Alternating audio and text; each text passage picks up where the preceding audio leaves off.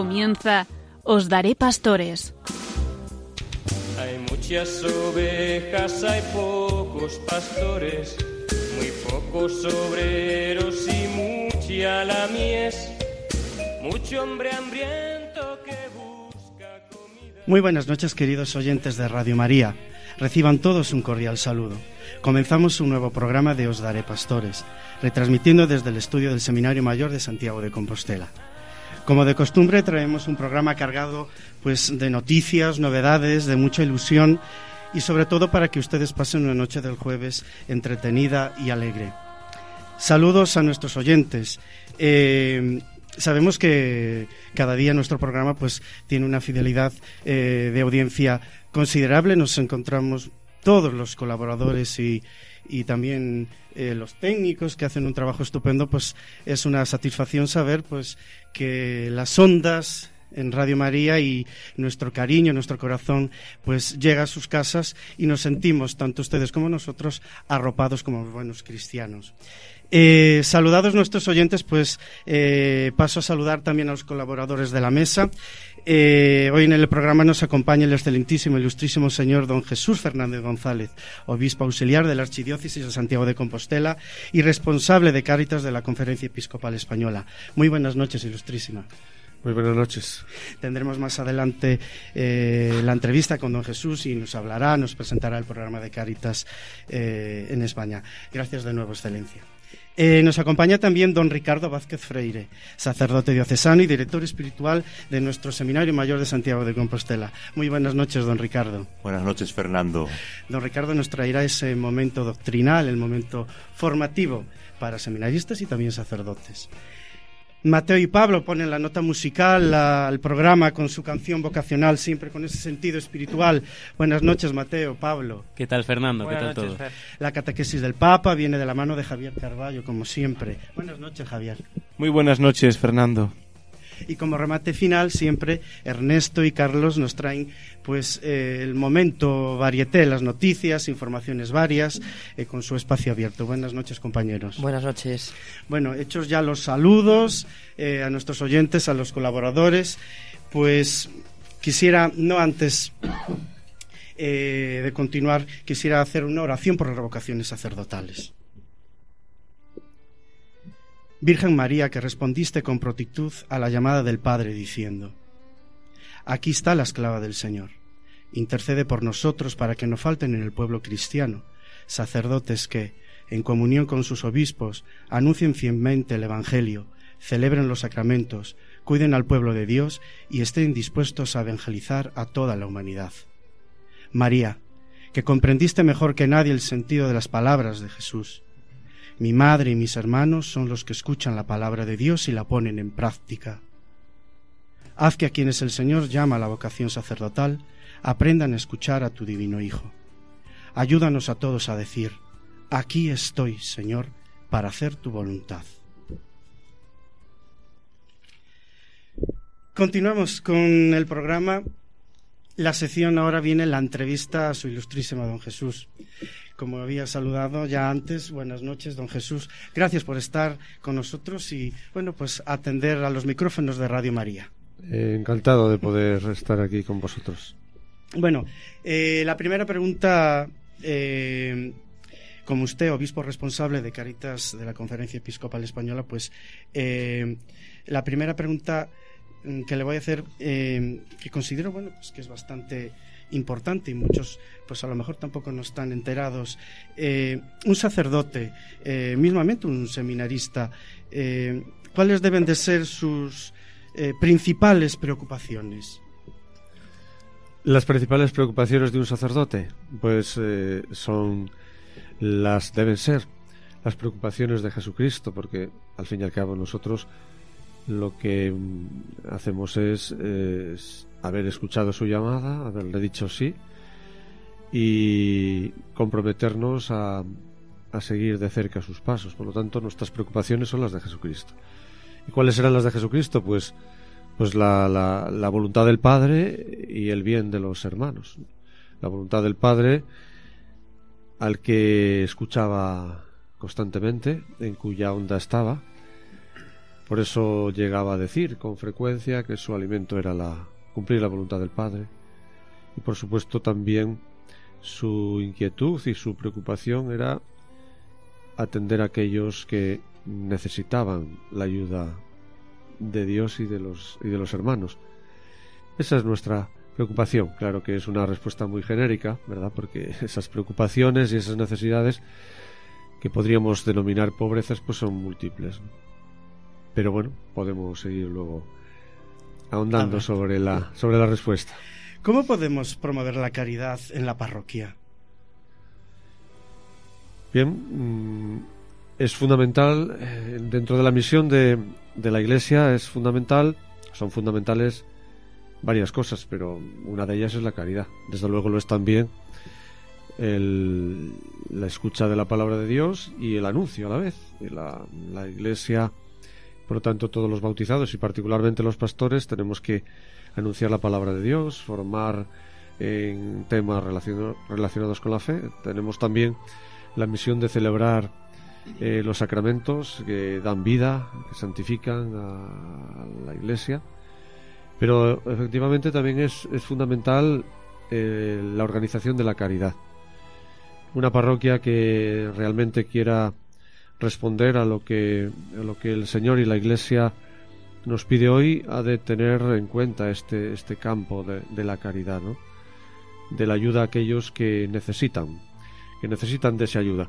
Eh, la consideración de pobreza ha ido variando con el paso de los años y hemos ido dándonos cuenta de que no solo es cuestión material, hay muchas personas que tienen necesidades materiales por falta de trabajo, por, por distintas circunstancias, pero los distintos papas han ido añadiendo también nuevas pobrezas recuerdo a San Juan Pablo II y bueno, todos, todos ellos, el Papa Benedicto, el actual Papa Francisco, y hemos ido eh, abriéndonos a, distintas y nuevas pobrezas, como por ejemplo el alcoholismo, la drogadicción.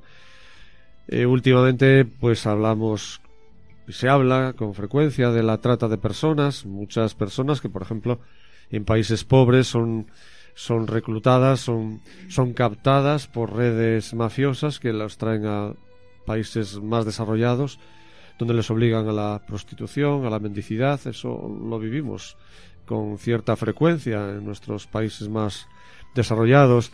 O como no también podríamos hablar de la pobreza de la soledad. Muchas personas que viven solas, que no son atendidas por sus familiares, que tienen dificultades para, para mm, eh, bueno, encontrar una residencia por el precio elevado que tiene y que vive en condiciones no, no, no las mejores. En fin, todo tipo de pobrezas y, por supuesto, sin olvidar la principal de las pobrezas, que es la falta de Dios, la falta de fe.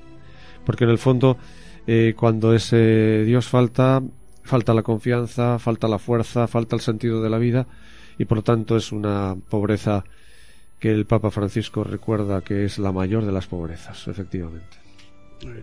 Ernesto. Buenas noches. Que tenías aquí también unas preguntas preparadas a su excelencia. Un poco en el ámbito de la realidad de Cáritas en nuestra diócesis, pues eh, se viene desarrollando, pues creo que desde hace dos, dos o tres cursos el, el proyecto Arroupa. Entonces, pues a lo mejor usted nos puede informar un poco e informar a, través de, esta radio en, qué consiste esta propuesta. Sí, una de las preocupaciones más importantes de Cáritas en este momento es, es la economía social, es decir, generar eh, empresas eh, que puedan eh, dar empleo a personas en riesgo de exclusión social. En este momento son 21 personas las que nuestra Cáritas Diocesana de Santiago de Compostela en riesgo de exclusión social tienen su trabajo, tienen eh, se gana la vida eh, dignamente, con un sueldo suficiente para vivir y sobre todo con, con la estima recuperada, porque cuando encuentran ese trabajo mm, realmente eh, sienten que ganan en libertad, ganan en dignidad y ofrecen algo a la sociedad, que es muy importante también. Por lo tanto, es un, en concreto, entrando de lleno en lo que significa Roupa, es una empresa, mm, dependiendo de una fundación, que eh, eh, recoge ropa en contenedores distribuidos por distintos puntos de, de la geografía diocesana, la traslada a un almacén donde es seleccionada, mm, donde se procede también a la limpieza y luego se deriva hacia tiendas donde pues es vendida a precios económicos. Y, bueno de esta manera se eh, consiguen los recursos suficientes para que realmente sea una empresa que sin dar ganancia económica produce beneficio social, es decir, produce la recuperación de unas personas, el trabajo para unas personas y en realidad para todos la satisfacción de ver que no solo se ayuda dando limosna, sino dando trabajo, que es una ayuda todavía mucho más liberadora que dar la limosna. También en relación con esto se está estudiando actualmente el proyecto Aortas, que es similar en, en cuanto a su objetivo, pero se, se refiere a otro campo laboral.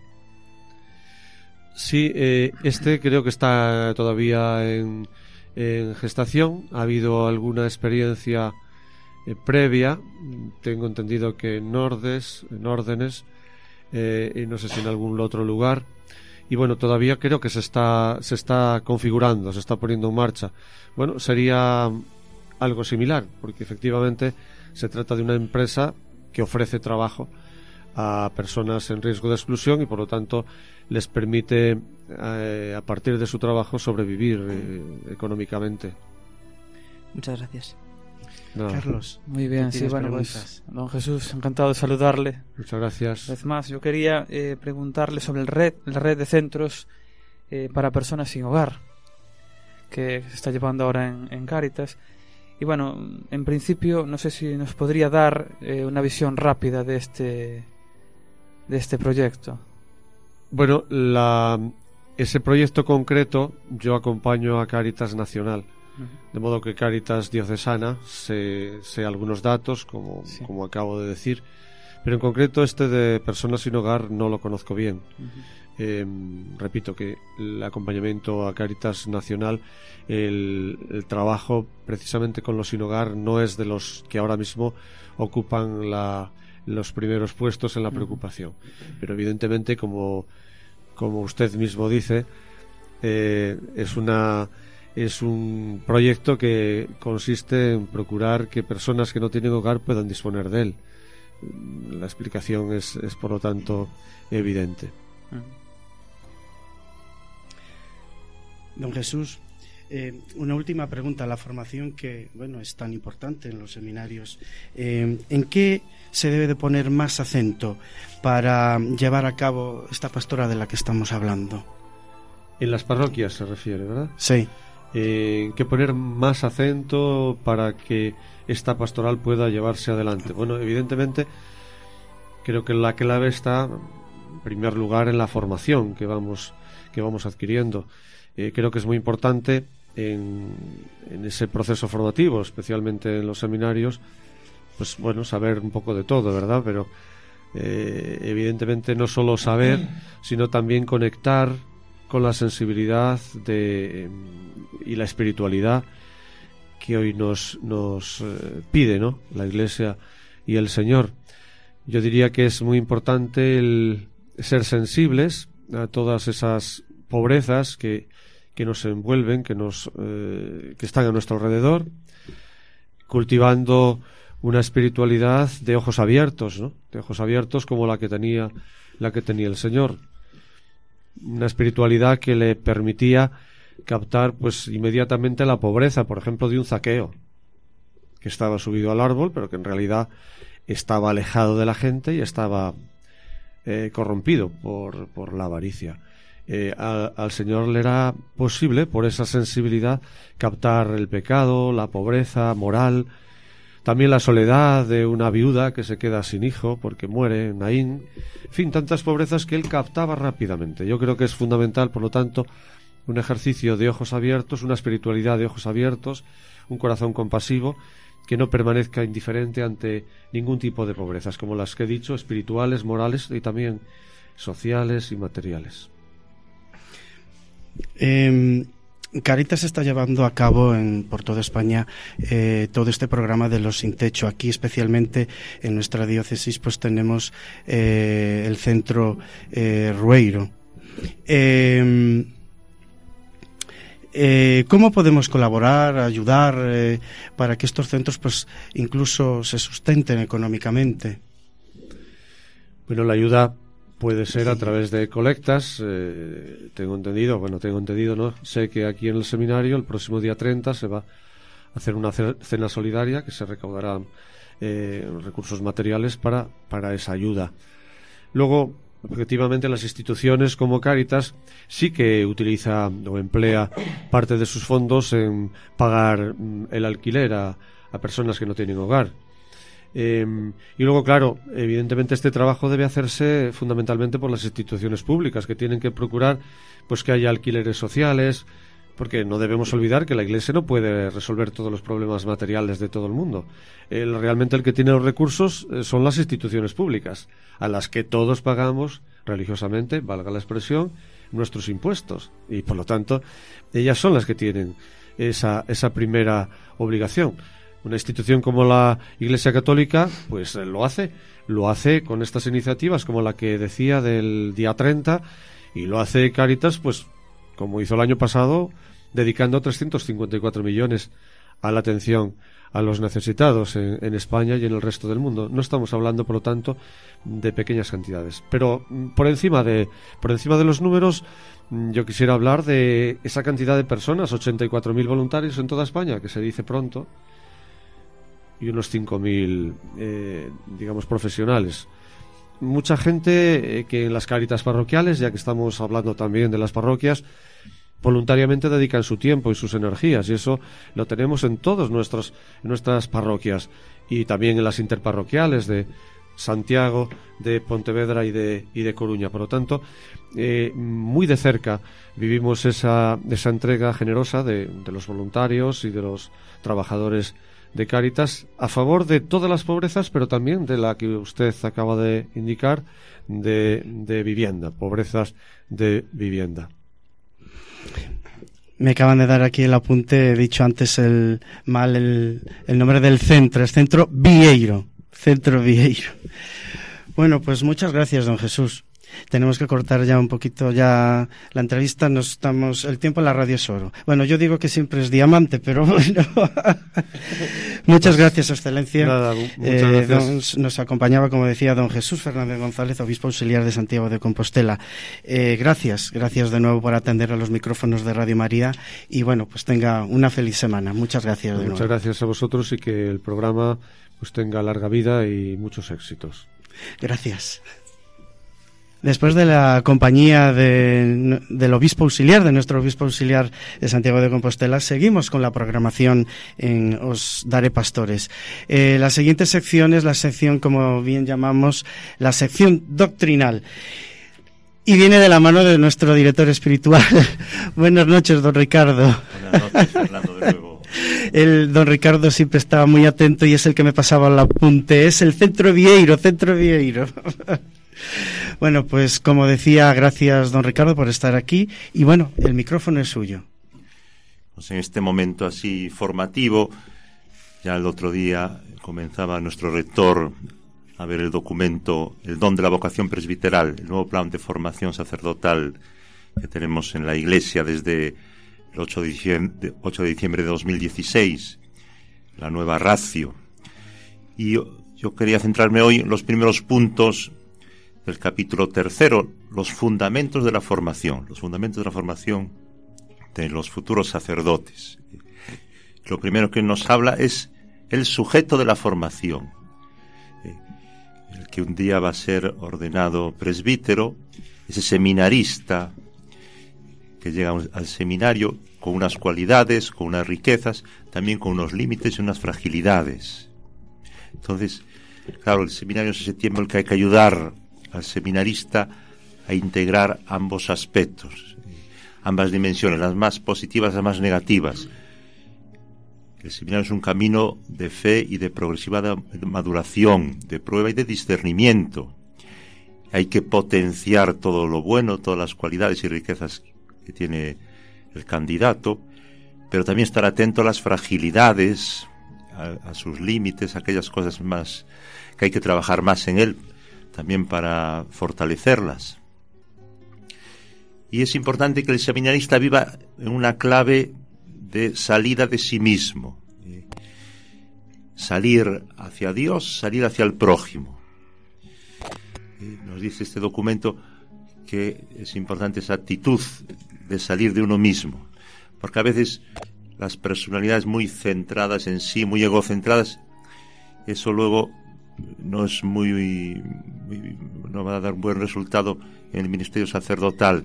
Por eso el camino del seminario hay que ir pasando de posiciones, podríamos decir, más, más egocéntricas a, a posturas más alocéntricas, ¿no? Y sobre todo salir hacia Dios, salir hacia el prójimo, pero también la vida centrada en Cristo. El proyecto educativo del seminario lo que ayuda es a reconducir a Cristo todos los aspectos de la personalidad.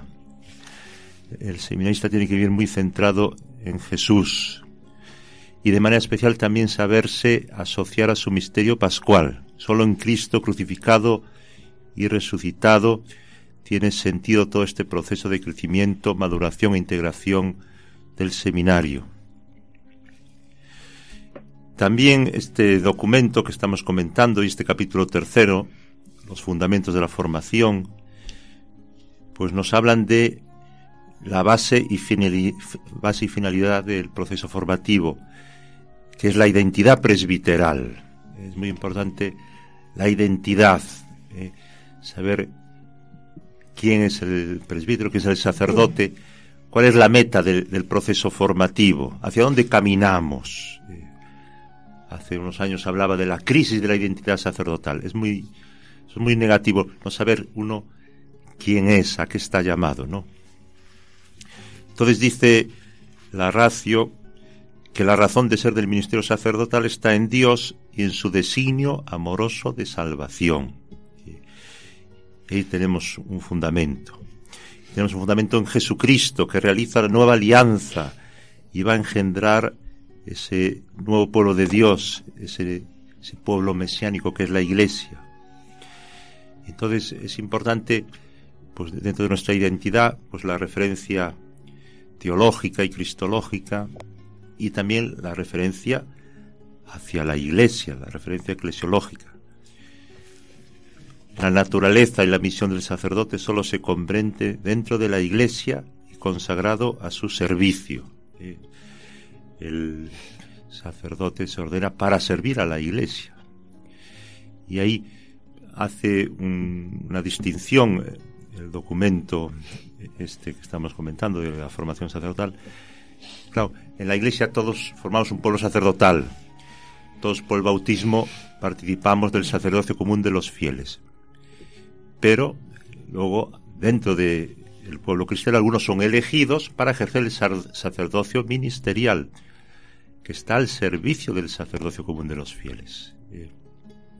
Es importante ver eso que el sacerdote presbítero se ordena eso para servir a, los fieles y para ayudarles a vivir su sacerdocio común, bautismal. Dice precisamente, y ya termino con esto, el documento de esta ratio fundamentalis, citando el Concilio Vaticano II. De entre los bautizados, Dios elige a algunos para que, recibiendo la potestad sagrada, el sacramento del orden, puedan ofrecer el sacrificio, perdonar los pecados y desempeñar públicamente en nombre de Cristo la función sacerdotal. Los presbíteros son constituidos sacerdotes, pastores y guías en comunión con los obispos, al servicio del pueblo de Dios, al servicio de la comunidad cristiana y va a ejercer su ministerio como guía, como guía autorizado de la comunidad, como maestro de la palabra, como ministro de sacramentos, y va a vivir una fecunda paternidad espiritual dentro de este pueblo cristiano. o sea que yo lo que quería destacar es eso también, como el sacerdocio ministerial está al servicio del sacerdocio común de los fieles. ese sacerdocio común de los fieles por el cual todo cristiano está llamado a hacer de su vida un sacrificio vivo, santo, agradable a Dios. Dice San Pablo la carta a los romanos, el capítulo 12. Ofreced vuestros cuerpos como hostia viva, santa, agradable a Dios. Esto es vuestro culto razonable, vuestro culto espiritual. Pues para ayudar a que el pueblo de Dios ofrezca a Dios ese culto espiritual, está el ministerio sacerdotal, está los presbíteros colaborando con los obispos para hacer de este pueblo de Dios pues esa ofrenda grata a Dios, eh, que cada cristiano haga de su vida pues es un sacrificio espiritual a Dios. Y una cosa que señala este documento, eh, que también es importante recordar, hay que dar una educación en los seminarios de tal manera que se evite, por un lado, el clericalismo eh, y por otro lado, lo que es el aplauso popular o el populismo. Eh. O sea, el ministerio hay que ejercer de una manera muy armónica y, de una manera muy equilibrada, evitando extremos, ¿no? un extremo de clericalismo, de autoritarismo, o de un cura, pues eso, muy distanciado del pueblo, eso no es bueno. Tampoco es bueno el otro extremo, a veces un sacerdote que quiere ser pues popular, que quiere buscar agradar a todos, que busca el aplauso y que pierde a veces un poco su, su posición dentro de la comunidad cristiana. Eso nos lo dice muy claramente el documento. Evitar clericalismo, evitar un cierto populismo o buscar un, aplauso popular. Eh, el cura que, que, quiere quedar bien con todos. O sea que al final la autoridad hay que ejercerla sobre todo con espíritu de servicio, como amoris officium, oficio de amor, y con una dedicación desinteresada al ministerio. Tiene que ser una autoridad discreta, humilde y eso, al bien, al, ser, al servicio de la comunidad cristiana. Gracias, don Ricardo. Sí, siempre se dice, eh, bueno, que para ser sacerdote hay que ser un superhombre, ¿no? la normalidad, lo que apuntaba, ni un extremo ni otro, saber el lugar que se ocupa, ni mucho clericalismo, ni tampoco en fin, ni cómo es eso de... Ni populismo. Ni populismo, cómo es eso de ni que la vela, ¿cómo es, Ernesto? Tú que sabes de dichos, ni que la vela... Ni tan cerca que, queda, que queme al santo, ni tan lejos que no lo ilumine. Eso mismo. Y sobre el superheroísmo de los sacerdotes, pues también en la, en la sección abierta, como adelanto, pues hablaremos un poquito. Bien. Don Ricardo, muchas gracias. Gracias por venir a los micrófonos de Radio María. Seguramente en sucesivos programas lo vamos a tener aquí con nosotros y nosotros agradecidos e encantados. Gracias de nuevo por cedernos un poquito de su tiempo. Gracias a vosotros.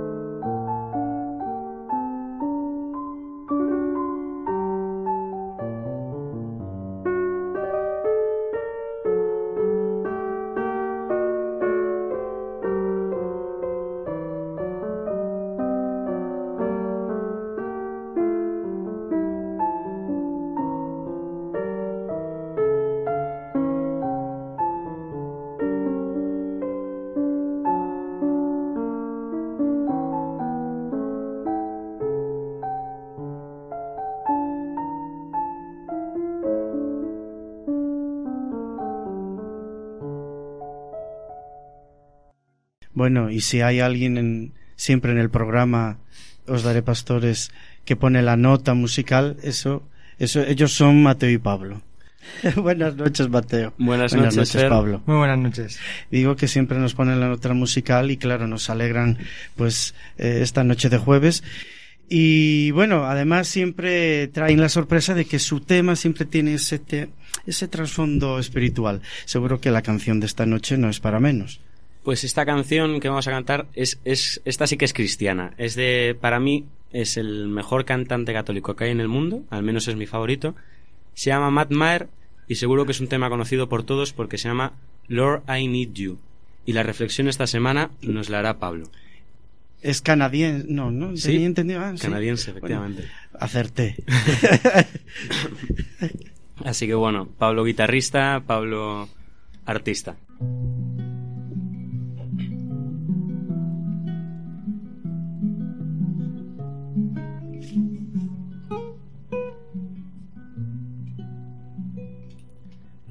I come, I confess, bowing here, I found my rest. Without you, I fall apart. You're the one that guides my heart. Lord, I need you. Lord, oh, I need you. Every hour I need you. My one defense, my righteousness. Oh God, how I need you. Pues since runs deep. Your race is more, where rest is found, is where you are. Where you are, Lord, I am free. Holiness is Christ in me. Lord, I need you. Lord,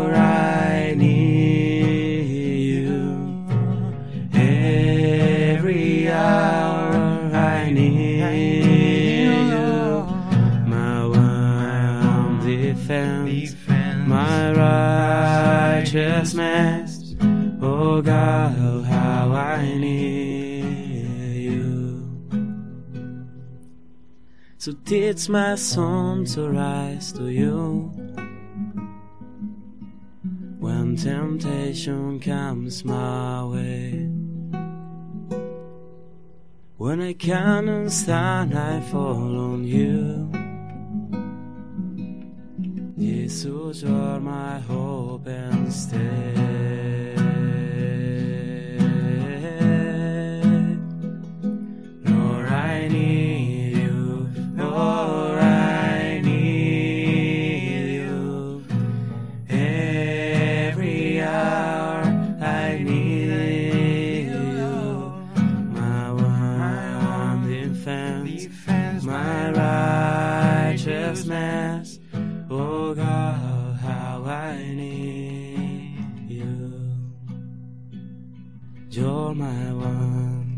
Defense, my righteousness.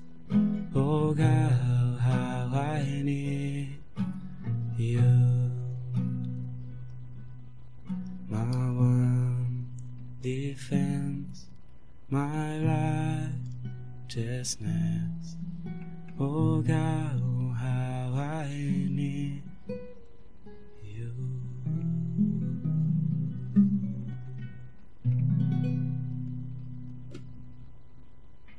Bravo por estos chicos, Mateo, Pablo, porque cogiendo guitarra en mano, en directo para todos ustedes, este precioso tema.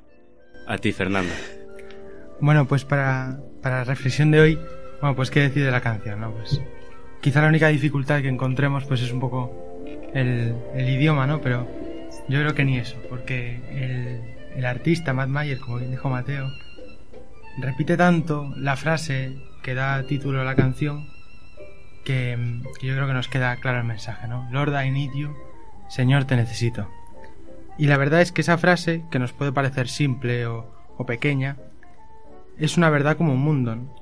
¿no? Qué bonito es eh, que durante el día o durante la semana o durante el mes o durante un año o lo que sea, qué bonito es darnos cuenta que de verdad necesitamos, ¿no? Al Señor.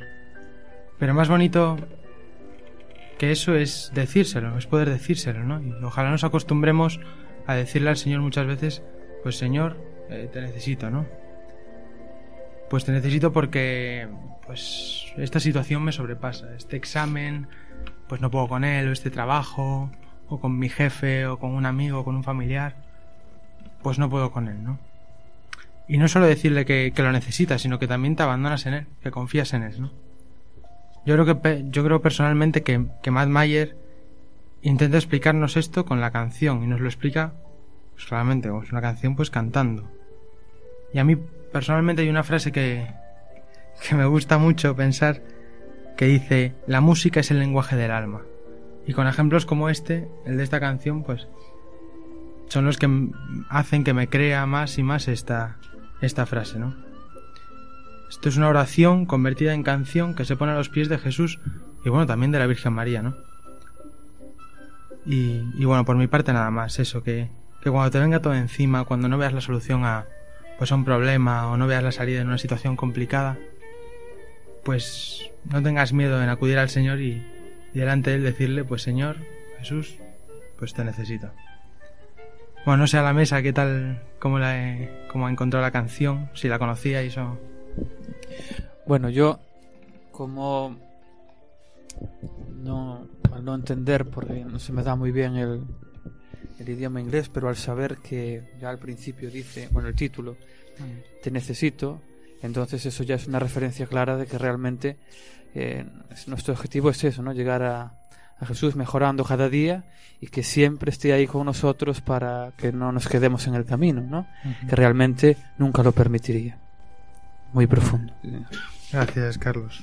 Ernesto, te he visto tomar notas abundantes. Decía más o menos dos cositas. En algo así como en ti encuentro mi descanso y tu gracia es más grande que el pecado. Yo me quedo con eso. Muy bueno. Muy bien. Nada, a mí me parece súper bonita la frase que acabas de decir. La, la música es el lenguaje del alma. Uh -huh. Y el alma también es quien nos acerca también más a Cristo. Me Muy gusta. Bien. Muchas gracias.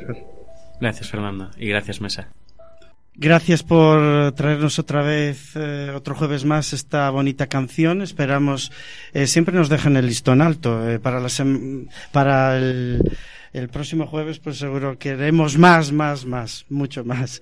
Gracias, sois estupendos y nos alegráis eh, a nosotros aquí en, la, en los estudios, pero también seguro que eh, desde sus casas este tema pues les ha hecho así cosquillitas en el corazón, que nos haga recapacitar y, y nada, bueno, pues gracias de nuevo. Hasta el próximo jueves. A vosotros, muchas gracias. A vosotros, gracias. Después del momento musical, eh, siempre nos llega eh, vía Vaticana Javier, que nos trae, bueno, pues eh, la catequesis del Papa. Pues sí, continuamos con, con, las catequesis del Santo Padre para, bueno, para saber lo que, lo que Él nos dice y lo que quiere de nosotros también. Cuando quieras, Javier. Empezamos. Pues siguiendo con las catequesis del Papa Francisco sobre la Santa Misa, él nos decía que para comprender realmente la belleza de la Eucaristía, tenemos que darnos cuenta de que la misa es oración, la oración más alta y más excelsa. Esto es así porque en ella nos encontramos con el amor de Dios mediante su palabra y el cuerpo y la sangre de Jesús. Pero fácilmente puede surgirnos una pregunta, y el mismo Santo Padre se la hacía. ¿Qué es realmente la oración? La oración es sobre todo diálogo, relación personal con Dios. Y esto es la gracia más grande, la mayor experiencia, poder darnos cuenta de que la Eucaristía es eso, el momento privilegiado de estar con Jesús. Pero así como todo diálogo necesita silencio para escuchar al otro, del mismo modo en la oración tenemos que saber permanecer en silencio, en silencio junto a Jesús. Por eso nos decía el Papa, cuando vamos a misa sería bueno llegar un poco antes, pero no para hablar con unos y otros, sino para recogerse interiormente preparando el encuentro con Jesús.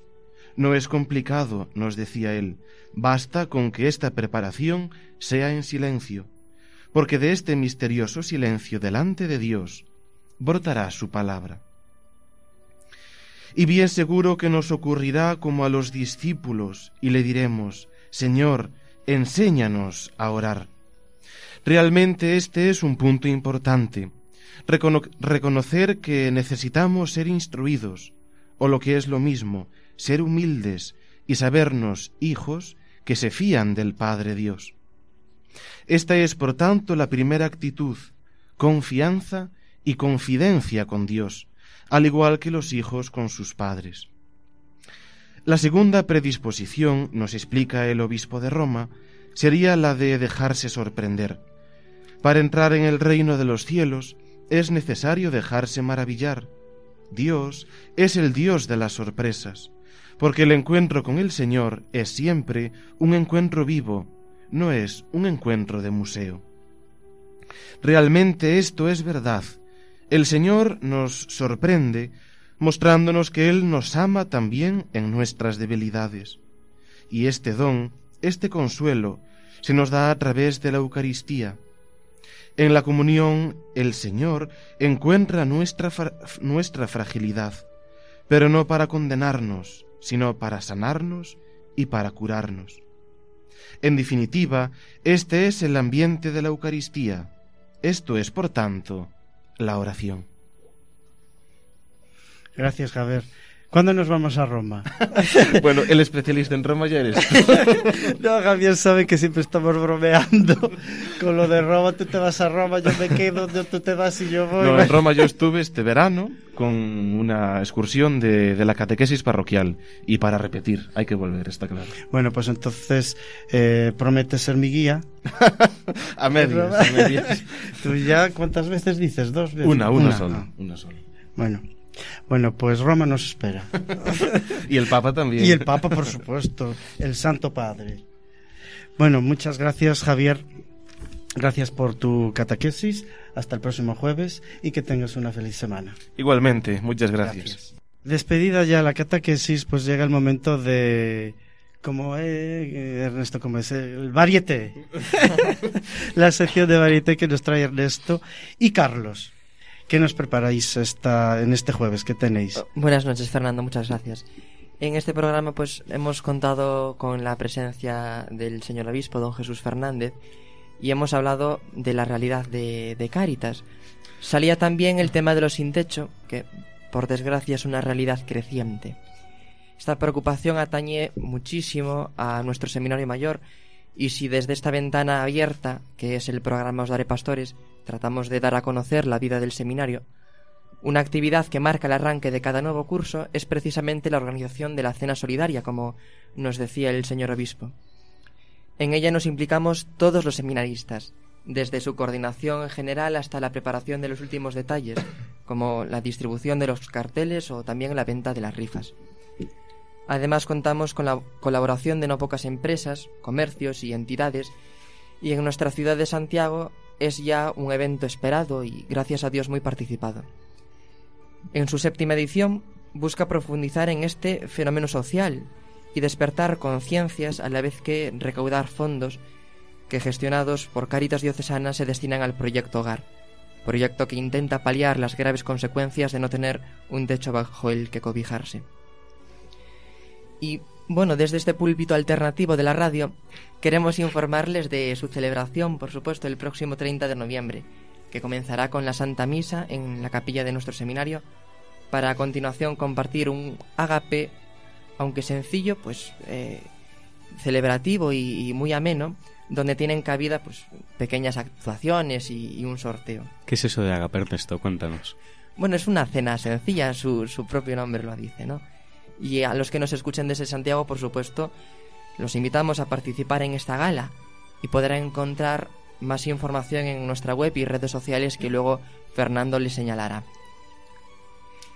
Recuerden que estamos en el mes de noviembre, mes para rezar por nuestros difuntos, y ellos nos han legado el tesoro más valioso que tenemos, que es la fe, y por tanto es nuestro deber el interceder para que el Señor misericordioso los acoja en su reino, donde todos esperamos participar un día de su gloria.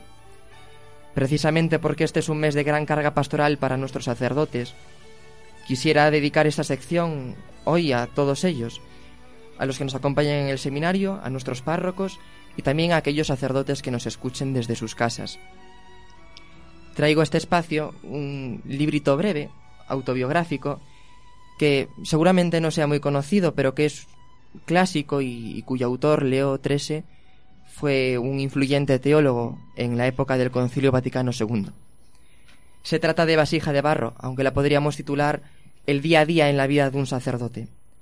Nos narra distintos momentos que van entretejiendo la jornada de un párroco norteamericano, que podríamos situar aproximadamente en los años 50. Su propio título, Vasija de Barro, alude a la condición de la fragilidad, de la tentación, la debilidad física y espiritual que, que sufre el sacerdote. Sacerdote, lejos de ser un superhéroe como muchas veces él exige, pues sufre también estas fragilidades de la condición humana. Pero a pesar de todo ello, es un instrumento escogido por Dios para hacer presente testimonial y sacramentalmente su palabra en el mundo como palabra de salvación para el hombre de hoy.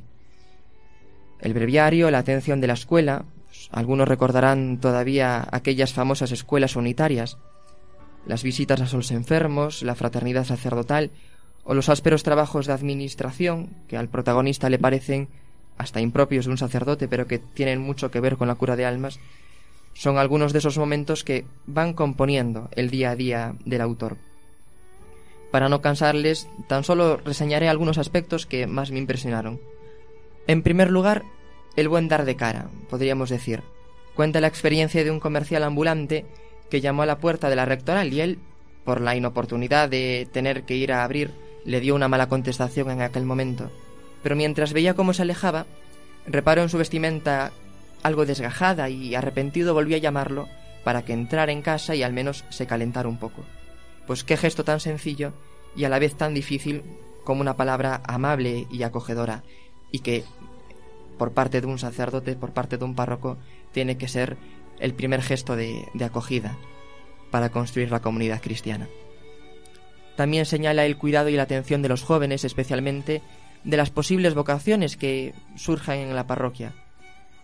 En definitiva, ellos ven en el párroco ese modelo del sacerdocio. Por eso, el autor escribe que ninguna vocación pueda ser perdida o abandonada porque mi palabra, ejemplo o negligencia haya fallado en dar resonancia plena a la voz del Señor. Estamos escuchando las catequesis del Santo Padre sobre la Santa Misa que nos viene retransmitiendo Javier, y de la Santa Misa dice este autor que es la gran razón del sacerdocio. Y aquí ese momento del día que justifica mi vida sacerdotal, escribe. Cualquiera puede organizar asociaciones, enseñar el catecismo, bautizar, y un centenar de mis feligreses puede aventajarme en rezar. La gracia de Dios es capaz de convertir pecadores, ganar herejes y hacer santos sin mi ayuda. Pero para estos treinta tremendos minutos, que son eternos, me necesita Dios. Solo yo puedo ahora ofrecer el sacrificio. Y sin embargo, infinidad de veces querrían los ángeles echarme a un lado del altar y tomar mi puesto, al sorprenderme pensando en el partido de fútbol de mañana, mientras su Dios y el mío espera que con mi palabra lo haga venir. Pues especialmente los jueves sacerdotales y siempre no se olviden, queridos radioyentes, de rezar para que nunca falten en el pueblo cristiano sacerdotes según el corazón de Jesús. Nunca se cansen de pedir al dueño de la mies que envíe obreros a su mies. Muchas gracias. Gracias Ernesto, Ernesto por tu sección de varieté. Gracias a ti. Hasta el próximo jueves. Bueno, como decía Ernesto, tenemos eh, el próximo 30 de noviembre la séptima cena solidaria aquí en el Seminario Mayor de Santiago de Compostela. Ustedes pueden encontrar toda la información en la página del seminario www.seminariomayorcompostelano.com www.seminariomayorcompostelano.com Ahí tienen las, el programa, las aportaciones que pueden hacer a la fila cero, etcétera, etcétera. Bueno, poco a poco, poco a poco hemos llegado al, al final del programa de hoy.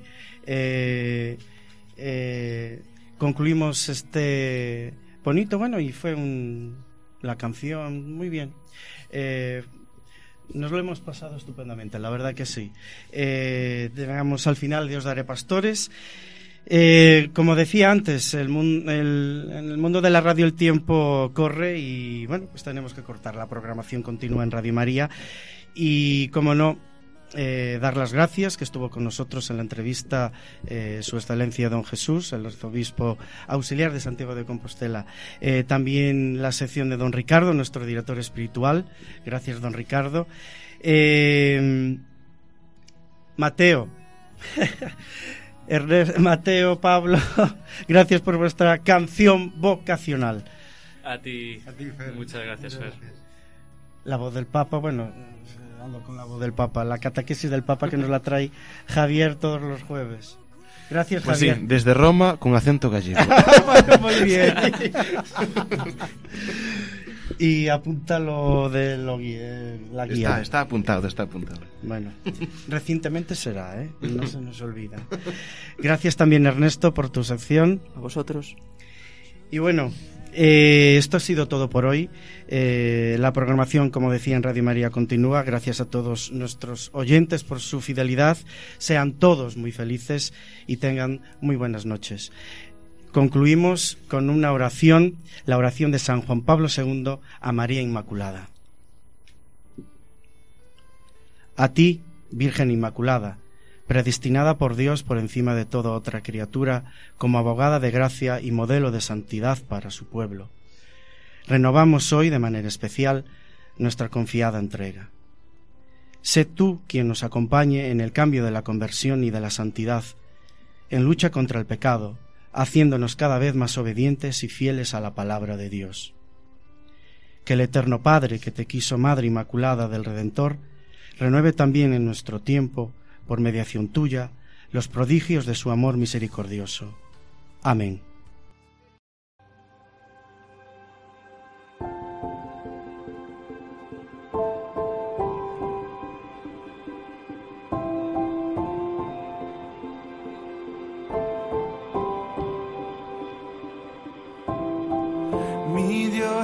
Padre eterno, autor de la creación, poderoso.